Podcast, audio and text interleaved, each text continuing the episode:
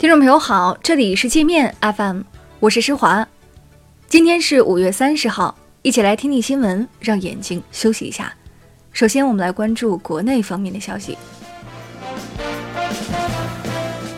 美国最近在涉台问题上小动作不断，除了频繁派遣军舰穿越台湾海峡，还违背一中原则，强化官方交往。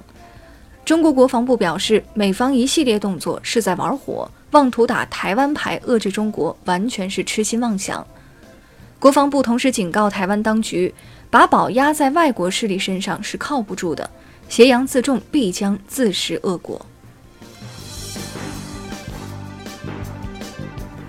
在商务部今天的新闻发布会上，有媒体询问中方是否会通过限制苹果公司来报复美国。发言人高峰说。中方已多次强调，会保护所有在华外资企业的合法权益，将继续致力于为各类企业打造稳定、公平、透明、可预期的国际一流营商环境。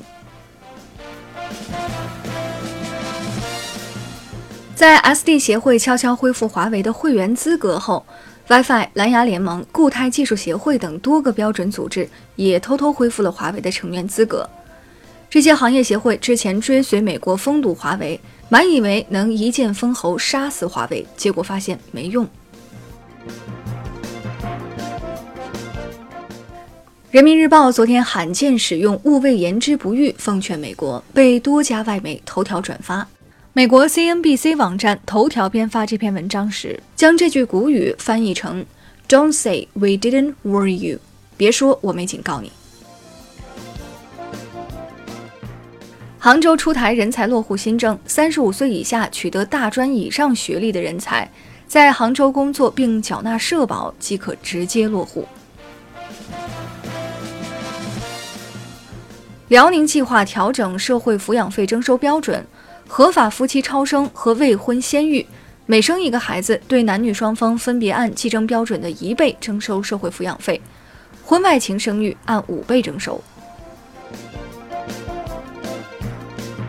韩国青年队二十九号在成都夺得熊猫杯青足锦标赛冠军后，球员得意忘形，脚踩奖杯庆祝，还以撒尿等不雅动作侮辱奖杯。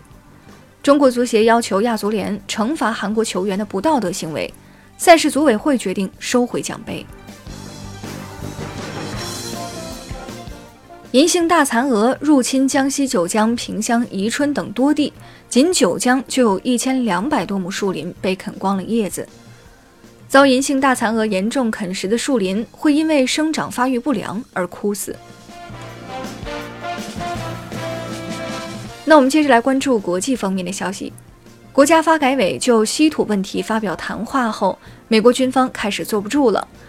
美国国防部向白宫提交报告，要求联邦政府拨付巨款，用来降低对中国稀土的依赖。彭博社说，美国军方许多先进武器都依靠稀土来实现关键功能。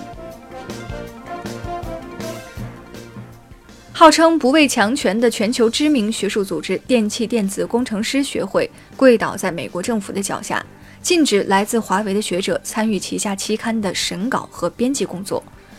多名北大、清华教授批评该学会违背学术自由原则，挑战全世界科研工作者的底线，宣布退出该学会编委会。美国通用电气计划裁减一千多名法国员工，唤醒法国人的悲伤记忆。这些员工大部分来自原法国能源巨头阿尔斯通。四年前，阿尔斯通被美国政府以反腐为名肢解。最终被通用电气强行收购，一名高管还被美国逮捕，判刑关了两年。国际货币基金组织报告说，美国加征关税增加的成本几乎全部由美国进口商和美国消费者承担。加征关税后，从中国进口的商品价格出现了上涨，涨幅与关税上涨的幅度基本一致。中加关系出现缓和迹象。加拿大一名省长本月中旬成功访华，称希望消除两国紧张关系。这是孟晚舟事件后获准访华的第一个加方官员。加拿大政府此前曾多次要求派代表团访问中国，均被中方拒绝。韩国将从六月一号起禁止非法携带畜产品入境，违者最高罚款一千万韩元，约六万元人民币。中国驻韩国使馆特别提醒：去韩国旅游，请勿携带牛羊猪肉、香肠、牛奶等，以免影响入境。强生公司涉嫌虚构阿片类药物的止痛功能，并淡化其副作用，导致美国阿片滥用现象严重。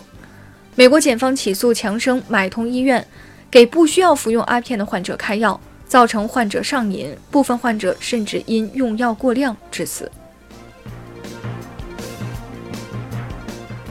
加拿大鹅发布一份前景悲观的季度财报后，股价雪崩，暴跌百分之三十点八五。一夜之间，市值蒸发了十六点六亿美元，相当于损失了一百六十六万件售价一千美元的大衣。那好了，以上就是今天节目的全部内容了，感谢您的收听，我是施华，欢迎您下载界面 App，在首页点击试听，找到界面音频，更多精彩内容等着您收听。